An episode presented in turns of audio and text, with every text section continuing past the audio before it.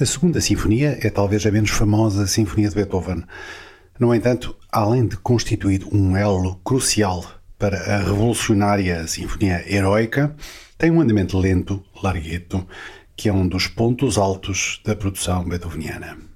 Um dos aspectos mais interessantes da Segunda Sinfonia, que não costuma ser muito referido, é o seu vínculo subterrâneo com a futura Nona Sinfonia, com a qual partilha a mesma tónica, Ré. Foi provavelmente a seguir à estreia da Primeira Sinfonia, a 2 de abril de 1800, que Beethoven decidiu compor a Segunda. A ideia era estreá-la juntamente com um novo concerto para piano na primavera de 1801, tendo começado os esboços no outono de 1800.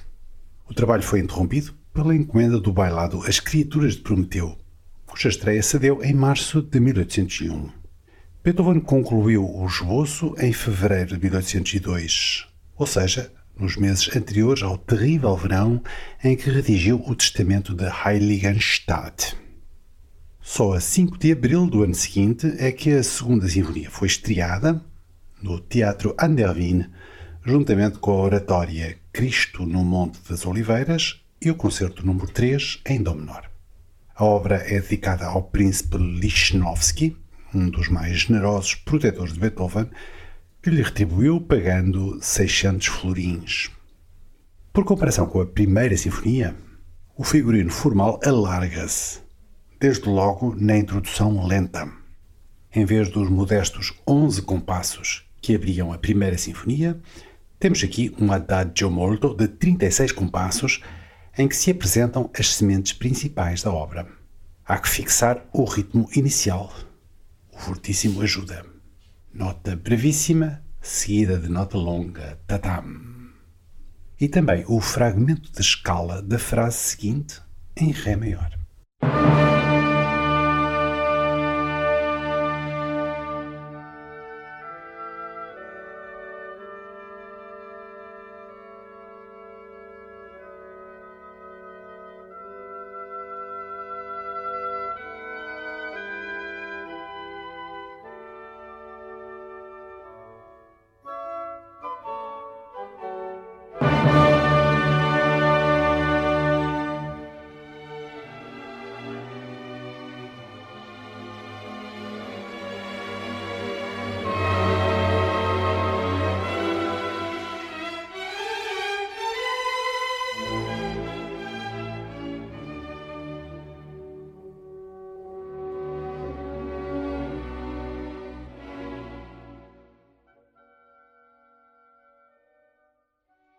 Esta introdução é uma expansão até aos limites do possível das introduções haydnianas. Sucessivos episódios focam diferentes prismas ou tonalidades, como quem sonda terreno, antes de encontrar o rumo definitivo. Há uma nova ideia que surge na tonalidade inesperada de Si bemol maior, com a pulsão de fundo mais rápida, num crescendo de impaciência tipicamente beethoveniano. Tudo isto vai desembocar num fulminante uníssono em Ré menor que, reiterando o ritmo do início, é nada menos que uma antecipação quase textual do tema principal da Nona Sinfonia.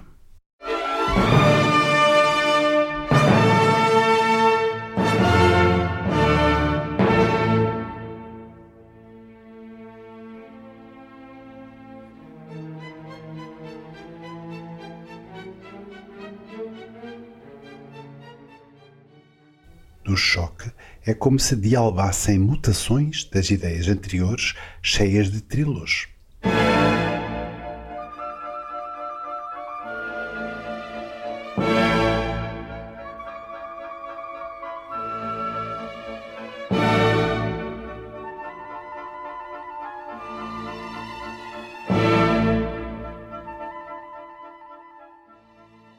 E é dessas mutações que vai derivar o tema principal do Allegro con brio, de novo em Ré maior.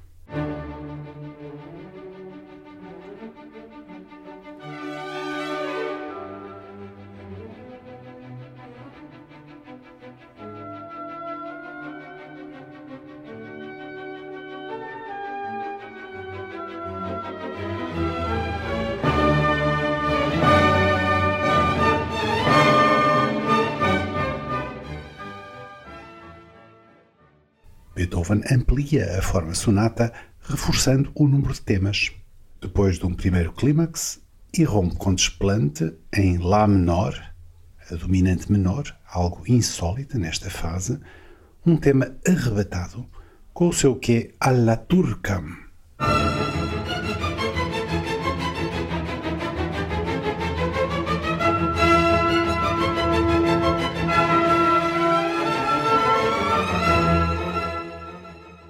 É como descompressão que surge depois o verdadeiro segundo tema, esse sim em Lá maior.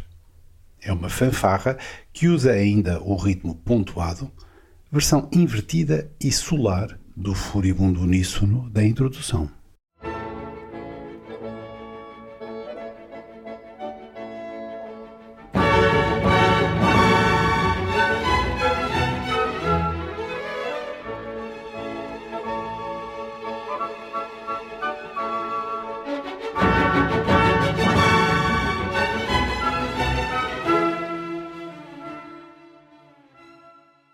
Na sua ânsia de expandir moldes, Beethoven acrescenta uma nova digressão no momento em que julgaríamos estar prestes a terminar a exposição da forma sonata.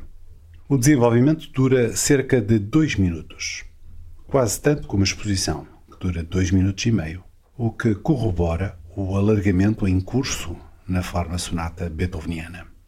Depois da reexposição, com os vários temas na tónica, temos também uma coda de um minuto e meio que ajuda a resolver tanta energia acumulada. O tempo total do andamento são 13 minutos. O grande momento da segunda Sinfonia de Beethoven é o Larghetto em Lá maior e compasso de 3 por 8, que pode ser colocado entre as melhores páginas do compositor. A paz que evola da sua melodia principal viria a ter incontáveis derivações até ao século XX. O lirismo sereno e o melodismo radioso deste andamento pronunciam algo da Quarta Sinfonia e da Sinfonia Pastoral.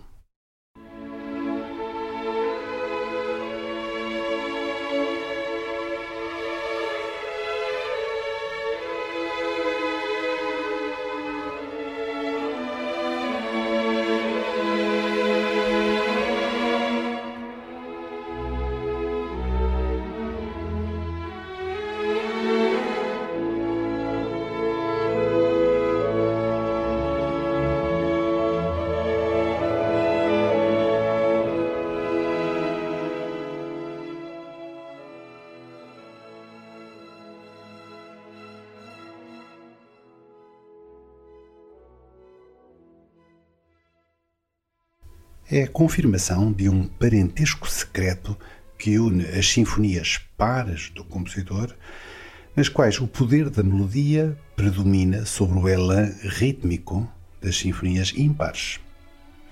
Antes que a nona sinfonia faça a suprema simbiose dessas duas pulsões. Não surpreende, por isso, encontrar aqui momentos intemporais que antecipam algo do adagio da sinfonia coral como seja o tema que abre o segundo grupo temático.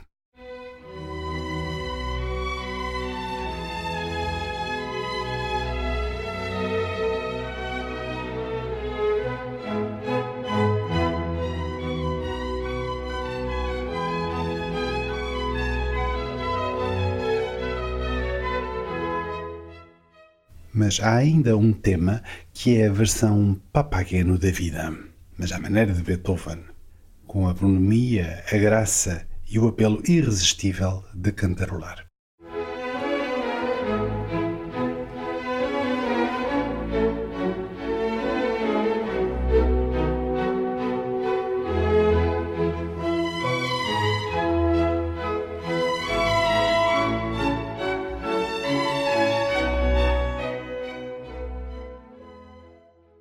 Mas essa é apenas uma das faces deste fascinante largueto.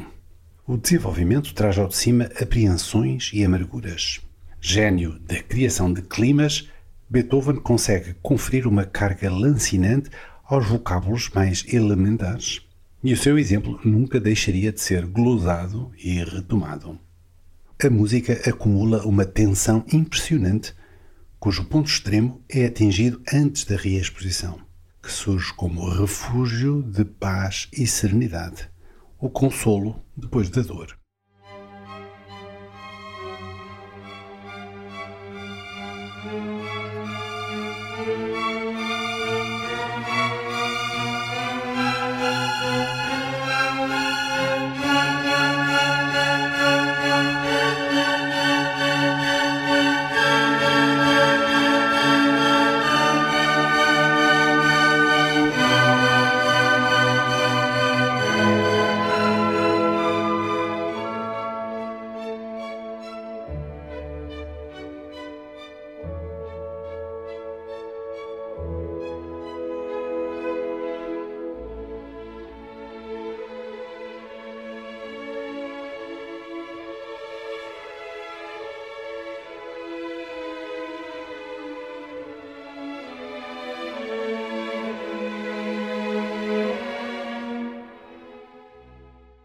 Com o largueto da Segunda Sinfonia, Beethoven desvendou algo crucial do coração do homem: o amor e a compaixão que resgatam o sofrimento e podem unir a humanidade.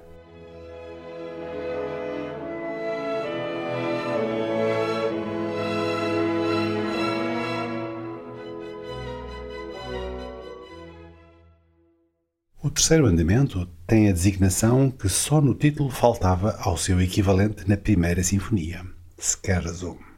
Com uma indicação metronómica um pouco menos rápida, este Allegro revela uma sã boa disposição, sobretudo pelas suas tiradas humorísticas, a mais evidente das quais é o fortíssimo tonitrubante que há depois de vários compassos como que titubeantes e salpicados.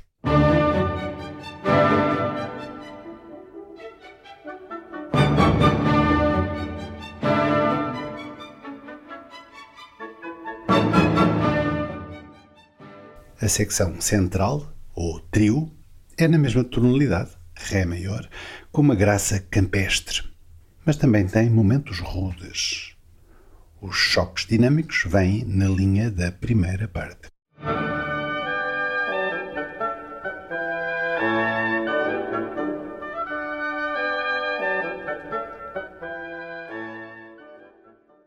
A introdução lenta e humorística que abria o último andamento da primeira sinfonia de Beethoven dá lugar, no Allegro molto que termina a segunda sinfonia, a uma tirada bombástica feita para estremecer os ouvidos educados do público vienense.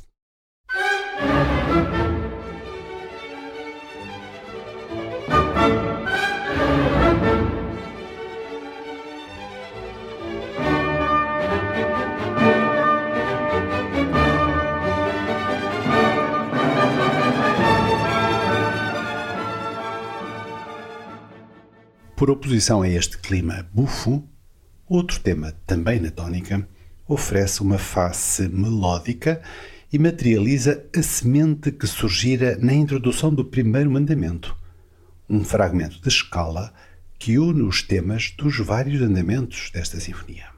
Vale a pena notar que tem um certo parentesco com o futuro hino à alegria.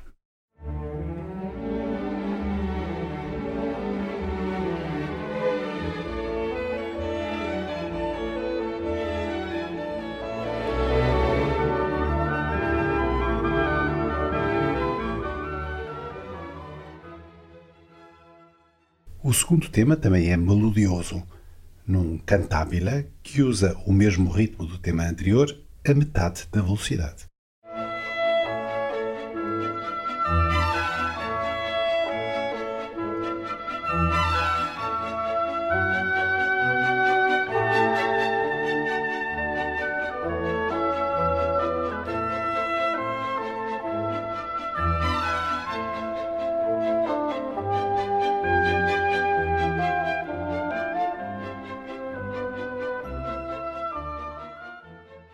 Neste andamento, Beethoven faz uma fusão de forma sonata e forma rondó. O tema inicial, com sua blague tonitruante, reaparece várias vezes como um refrão de rondó, mas serve também para assinalar os momentos-chave da forma sonata, o início do desenvolvimento, o início da reexposição e o início da coda. Na coda, os repentes humorísticos tornam-se mais iconoclastas que nunca. Antes de uma jubilosa celebração da vida e da mais ribombante confirmação da tónica de Ré maior.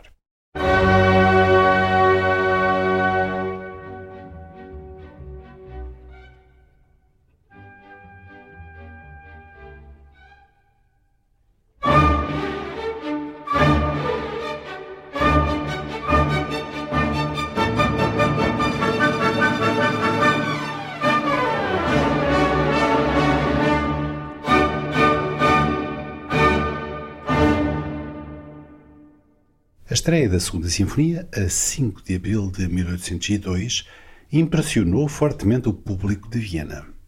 É espantosa a capacidade que Beethoven mostrou de celebrar a alegria de viver quando a tortura da surdez já se mostrava irreversível.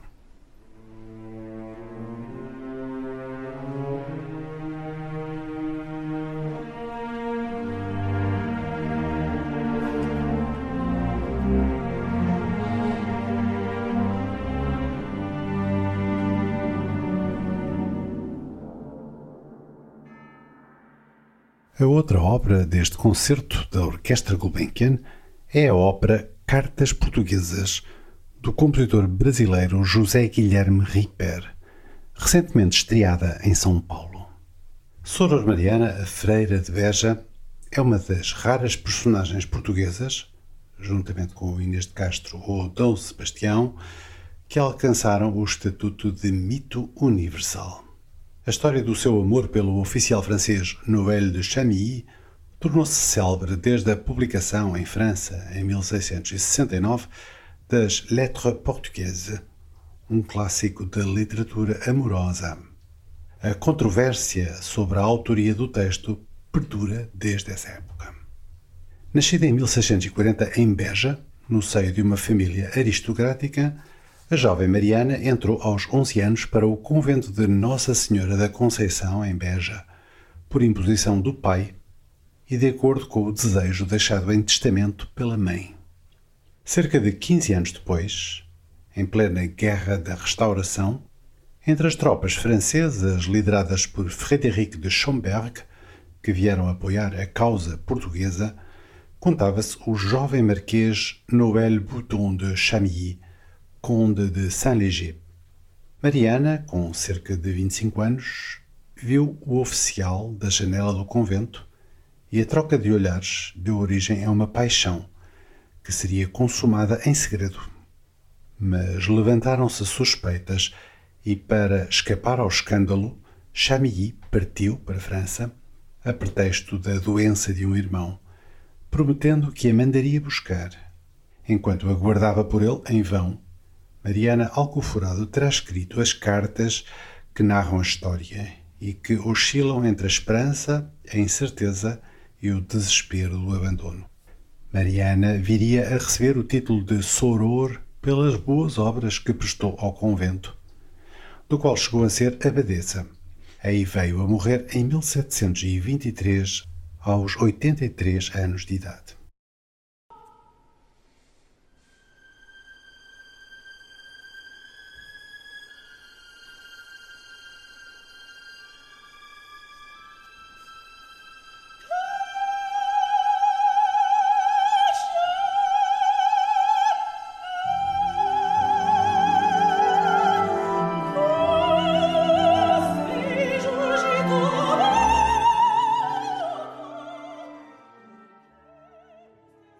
Quando o editor parisiense Barbin publicou a 4 de janeiro de 1669 o pequeno livro Cartas Portuguesas, traduzidas em francês, causou sensação. O lamento dessa freira apaixonada foi ao encontro de um público aristocrático desejoso de se comover. O teatro de Racine desenvolvera o gosto por um novo romanesco, mais emotivo e menos convencional. Essas cartas trouxeram a uma sociedade frívola o sabor acre do pecado e da dor, causando um sobressalto de emoções.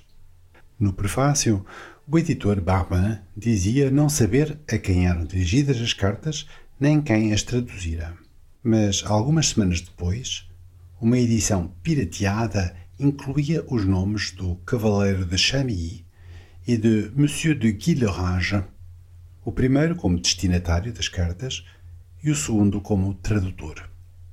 Efetivamente, Noël de Bouton, Cavaleiro de Chamilly, estivera mais de quatro anos em Portugal como oficial de um dos regimentos enviados por Luís XIV para apoiar Dom Afonso VI. Gabriel de Guillorange, diplomata e jornalista da corte de Luís XIV, era um literato da época e terá dado contornos elegantes à correspondência cheia de amor e de desejo de uma jovem freira portuguesa. Mas as dúvidas quanto à autoria das cartas instalaram-se e nunca foram dissipadas. Rousseau duvidava que um texto tão belo pudesse ter sido escrito por uma mulher. Da freira só se sabia o nome próprio, Marianne. Até que em 1810 foi identificada pelo erudito Boissonade como sendo Mariana Alcoforado. Um exemplar do livro, na posse de Boissonade, tinha a seguinte nota manuscrita. A religiosa que escreveu estas cartas chamava-se Mariana Alcoforado, freira em Beja entre a Extremadura e a Andaluzia. O cavaleiro a quem estas cartas foram escritas era o Conde de Chamilly, então chamado Conde de Saint-Léger. Pesquisas feitas no convento de Beja vieram a confirmar ter efetivamente lá vivido uma freira com esse nome, nascida em 1640, quatro anos mais nova que Chamilly. Mas a polémica nunca se desfez num embate entre visões antagónicas que dura até aos dias de hoje. Entre os argumentos dos que põem em causa a autoria de Mariana Alcoforado estão as incongruências cronológicas, o estilo precioso, a composição artística, as supostas contradições internas. A seu favor, para além da veracidade dos personagens e da relação amorosa que terá existido e causado escândalo, está o facto de as cartas em francês terem vestígios acentuados de sintase portuguesa, tornando plausível tratar-se de uma tradução literal feita a partir do português, ou então de um original francês escrito por alguém que conhecia bem essa língua, mas não como língua materna. Refira-se o facto de Mariana Alcoforado ter sido escrivã do convento de Beja e provir de uma família aristocrática em cuja biblioteca existia abundante literatura francesa. Entre os nomes que contestaram a autoria portuguesa e feminina das cartas figuram Alexandre Herculano e Camilo Castelo Branco. Mas essa tendência tem sido mais habitual em França, onde desde há várias décadas as lettres portugueses passaram a ser incluídas na obra completa de Gabriel de Guillorange. Guillorange terá embelezado algo que já existia de uma forma ou de outra. Se não como cartas genuínas, pelo menos como narrativa de uma história de amor verídica, ocorrida entre Chamilly e Mariana Alcoforado. História que, através das lettres portugueses, inspirou La Bruyère, Saint-Simon, Sainte-Beuve e vários autores românticos. Do teatro ao cinema, a figura da Freira de Beja continuaria a inspirar o imaginário coletivo até aos nossos dias, ganhando nova atualidade em tempos de luta contra a opressão da mulher. Entre os dramaturgos que nela se inspiraram, inclui-se Júlio Dantas, figura destacada da cultura oficial do início do século XX, representante tardio de um romantismo nacionalista cuja peça A Freira de Beja, estreada em 1915, foi parodiada com requintes de malvadez por Almada Negreiros, no seu famoso Manifesto Anti-Dantas. A mesma peça serviu de base à ópera de Rui Coelho, estreada em 1927. Avançando quase um século, o tema foi agora retomado pelo compositor brasileiro José Guilherme Ripper, nascido no Rio de Janeiro em 1959 e um dos compositores de língua portuguesa da atualidade, com a mais substancial produção de teatro lírico, sendo esta a sua oitava ópera. Seduzido pela temática a quando de uma visita ao convento de Beja em 2016, sobre esta ópera em um ato, que agora se estreia em Portugal, eis o que nos conta o compositor.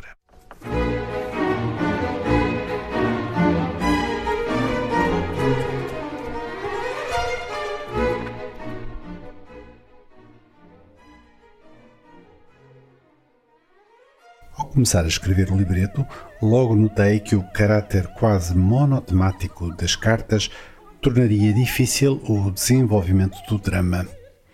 Decidi então ampliar o foco, situando Mariana na sua vida conventual dentro do contexto histórico e religioso da época. Introduzi outros textos e outras músicas como elementos de contraste às cartas para provocar no enredo o jogo de chiaro-escuro tão caro ao barroco. O rito latino da liturgia das horas, um trecho do Cântico dos Cânticos e o gregoriano Veni Sancte Spiritus. Devo a Maria Silva Prado Lessa, minha enteada e especialista em literatura portuguesa, a descoberta do lindo poema Leonor, de Rodrigues Lobo, usado na área em que Mariana recorda a infância.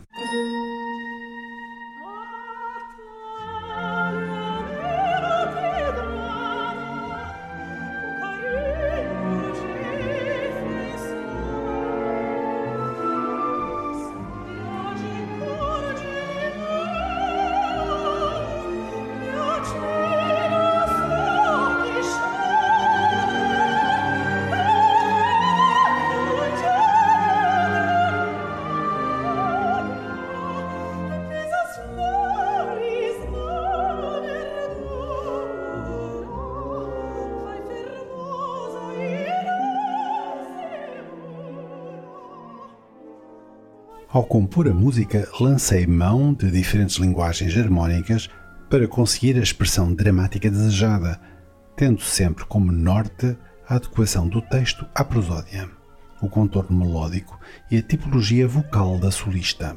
Estruturei a associação de recitativos e áreas para que ocorressem sem interrupção, num fluxo musical contínuo que Wagner chamou de a arte da transição. Além de acompanhar a solista, a orquestra executa interlúdios instrumentais que retratam os sentimentos conflituantes da personagem e evocam a ambiência sonora do convento de Beja. Cartas Portuguesas é uma ópera sobre a clausura, a solidão e o afastamento. Coincidentemente, estreia no momento em que muitos de nós estamos isolados por causa da pandemia de Covid-19 e assim como Mariana Alcoforado, temos de conviver sozinhos com emoções, conflitos e dramas dentro das quatro paredes da nossa alma.